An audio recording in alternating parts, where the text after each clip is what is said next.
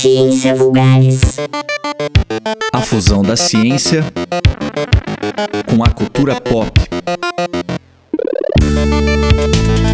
Ciência Vulgares.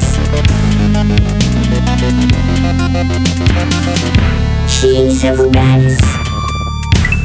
Olá, ouvintes! Está começando mais um Ciência Vulgares, a fusão entre ciência e cultura pop. Eu sou André Bach, cientista, professor e divulgador científico e apresentador desse programa. Se é a primeira vez que você está ouvindo, a proposta do Ciência Vulgares é popularizar a ciência por meio da cultura pop. Então eu trago aqui alguns conceitos científicos, mas aplicado a filmes, jogos, séries, livros, músicas e etc. No episódio passado a gente abordou algumas drogas, em especial as drogas alucinógenas, no contexto do jogo Super Mario. E hoje eu vou continuar um pouco seguindo essa questão das drogas. Agora eu vou falar um pouquinho de uma droga lícita, a mais popular, a mais consumida, que é o álcool, no contexto da série de filmes 007. Então a gente vai falar um pouquinho sobre sobre o padrão de consumo de álcool do James Bond, o agente secreto mais famoso do mundo.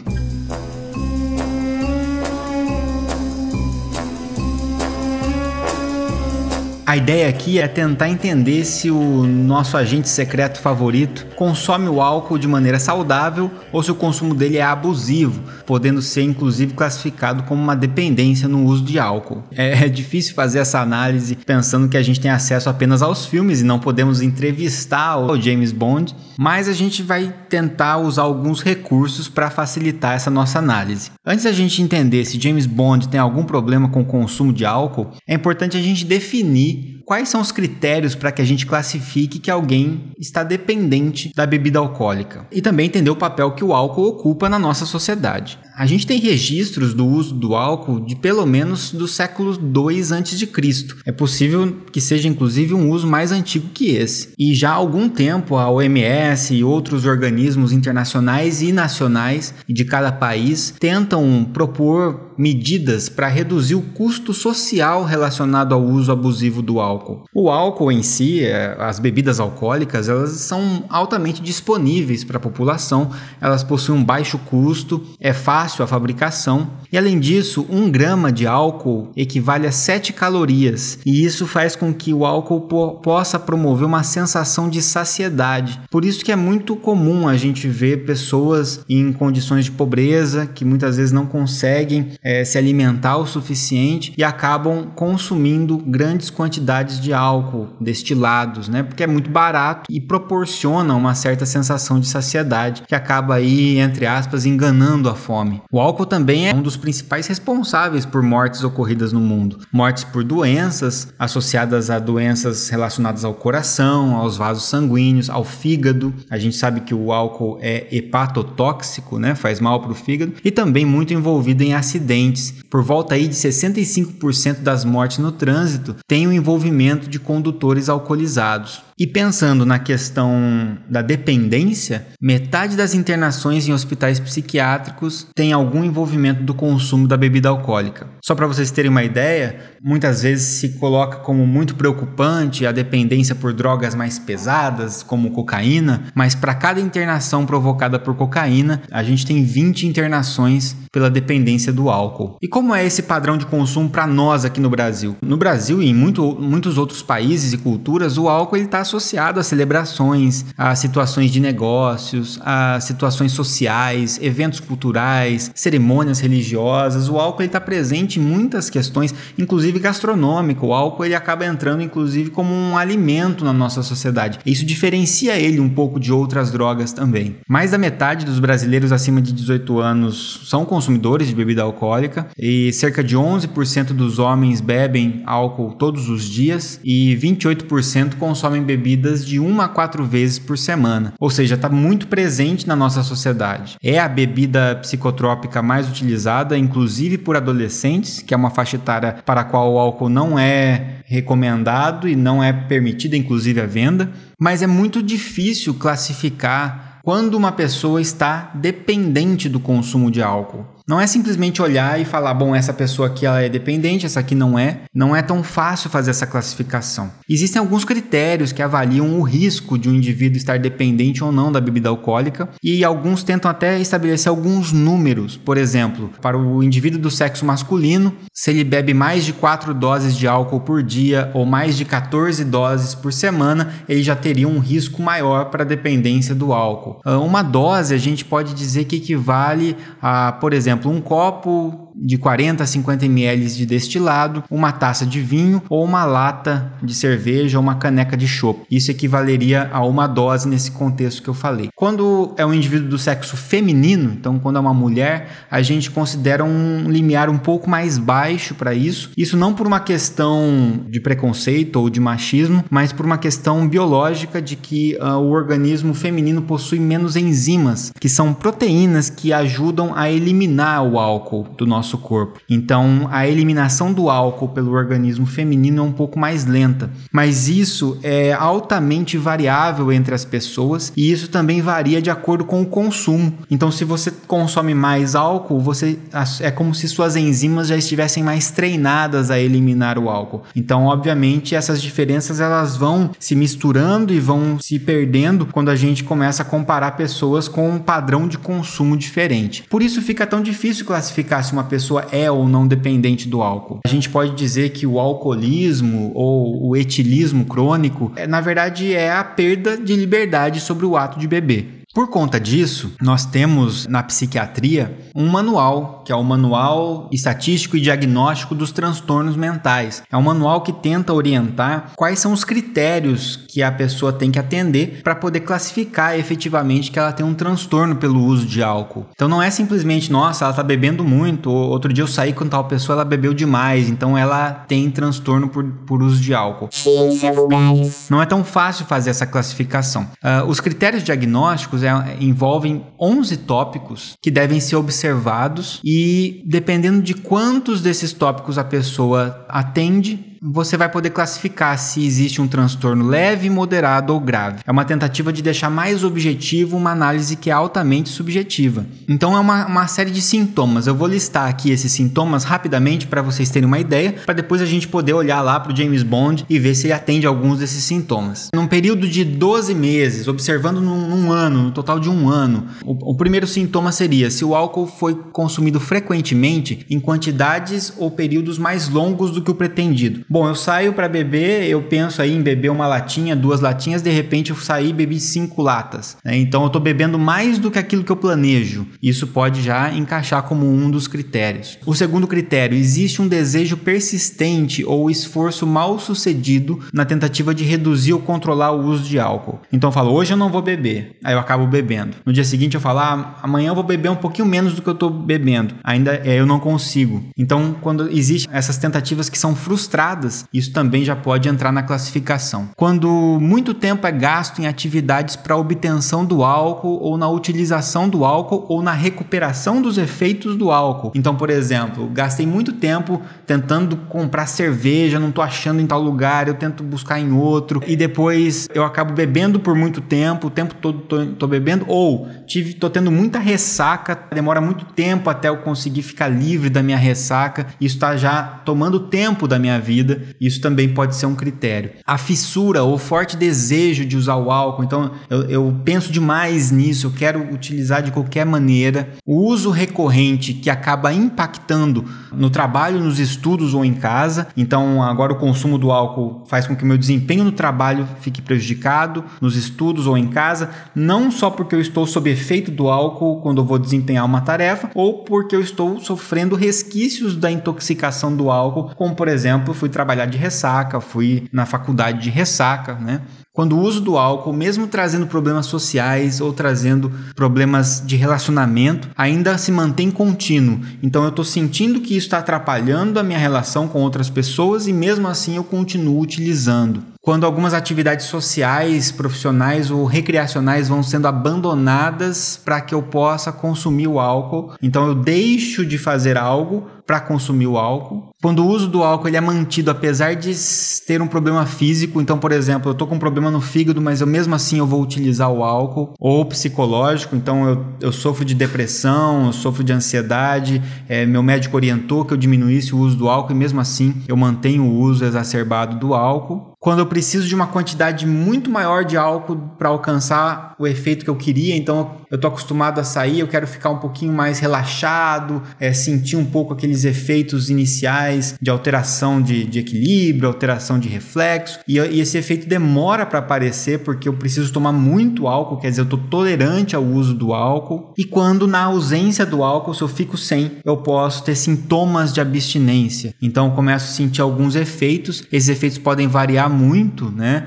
Por exemplo, sudorese, aumento de frequência cardíaca, tremores nas mãos, dificuldade para dormir, náusea, vômito, podendo chegar em casos mais graves a alucinação, a ansiedade muito grande e até mesmo para algumas pessoas convulsão. Então aqui eu estou listando para vocês 11 sintomas e eu não preciso ter os 11 para ser classificado como transtorno por uso de álcool. Se tiver apenas dois desses sintomas, a partir de dois, então dois ou três, vai ser classificado como um transtorno leve já. Se tiver quatro ou cinco desses sintomas, a gente vai começar a entrar no transtorno moderado. E se tiver seis ou mais desses sintomas que eu listei, já é classificado então como um transtorno grave. É lógico que a gente não sai por aí classificando e se classificando. Essa é uma classificação feita por profissionais de saúde que é um, muito mais complexo do que isso que eu falei para vocês, mas é só para a gente ter uma ideia de que a classificação ela não é tão simples, ela é complexa, ela tem vários níveis e envolve diferentes tipos de sintomas.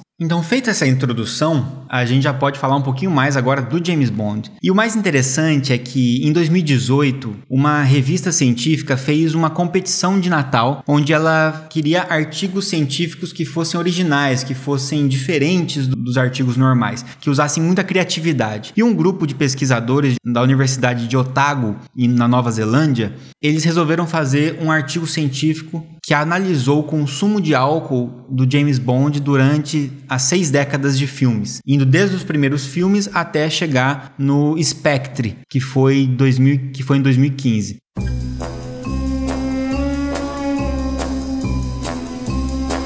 Então passou por todos os filmes de James Bond, desde o Sean Connery até o último filme do Daniel Craig, passando por todos os outros Bonds, né? Inclusive o Percy Brosnan, Roger Moore e os outros atores aí que interpretaram. Então é uma análise de todos esses filmes, né? E é bem interessante a forma com que esse artigo foi feito e a forma com que eles levantaram essas, essas informações, porque eles notaram que em todo filme James Bond está lá consumindo alguma bebida em mais de uma ocasião, né? E dependendo do caso, você consegue perceber se ele está bebendo bastante ou pouco, e de acordo com a bebida que ele está bebendo, também quantificar a quantidade de álcool, estimar a quantidade de álcool no sangue. Acho que a primeira coisa legal da gente observar foi os tipos de bebida que ele bebe. As bebidas favoritas aí foram os drinks e também champanhe, vinho, né? Então a gente tem aí os drinks foram os campeões. Mais ou menos 50% das vezes que ele aparece bebendo é bebendo algum drink e um dos drinks mais famosos que ele bebe ali, que depois se popularizou muito também graças ao filme, é o Dry Martini, né? É, tem várias imagens de vários James Bonds bebendo o Dry Martini, que é aquela associação entre vermouth e gin com a azeitona ali, né?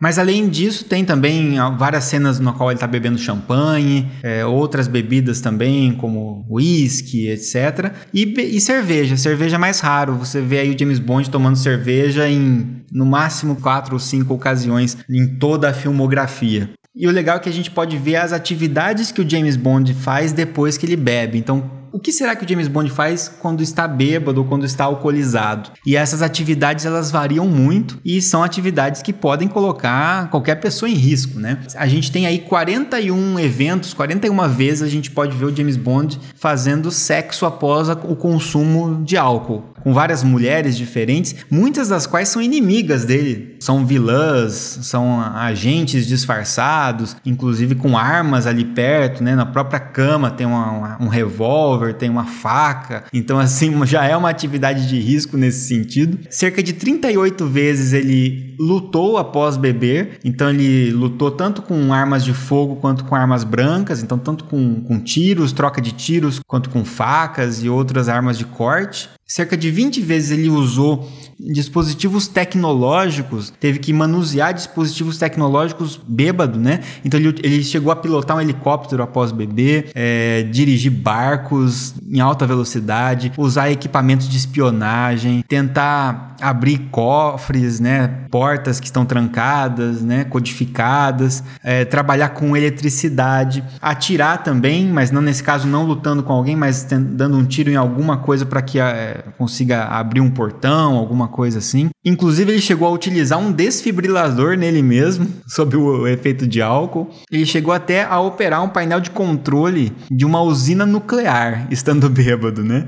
Então, para vocês verem o tipo de coisa que ele já fez alcoolizado. Além disso, perseguições em alta velocidade, com dirigindo carros ou caminhões. Também expôs a situações extremas de exercício, né? Então, fugas em alta velocidade correndo, pulando largas distâncias, correndo em alta velocidade. Também fez algumas apostas bebendo, apostas normalmente com alto valor monetário, um risco financeiro aí, e até mesmo teve contato com animais perigosos após o uso do álcool, como por exemplo fugir de um dragão de Komodo, ter que escapar de uma tarântula e até mesmo fazer um jogo, um drinking game com um escorpião na mão dele.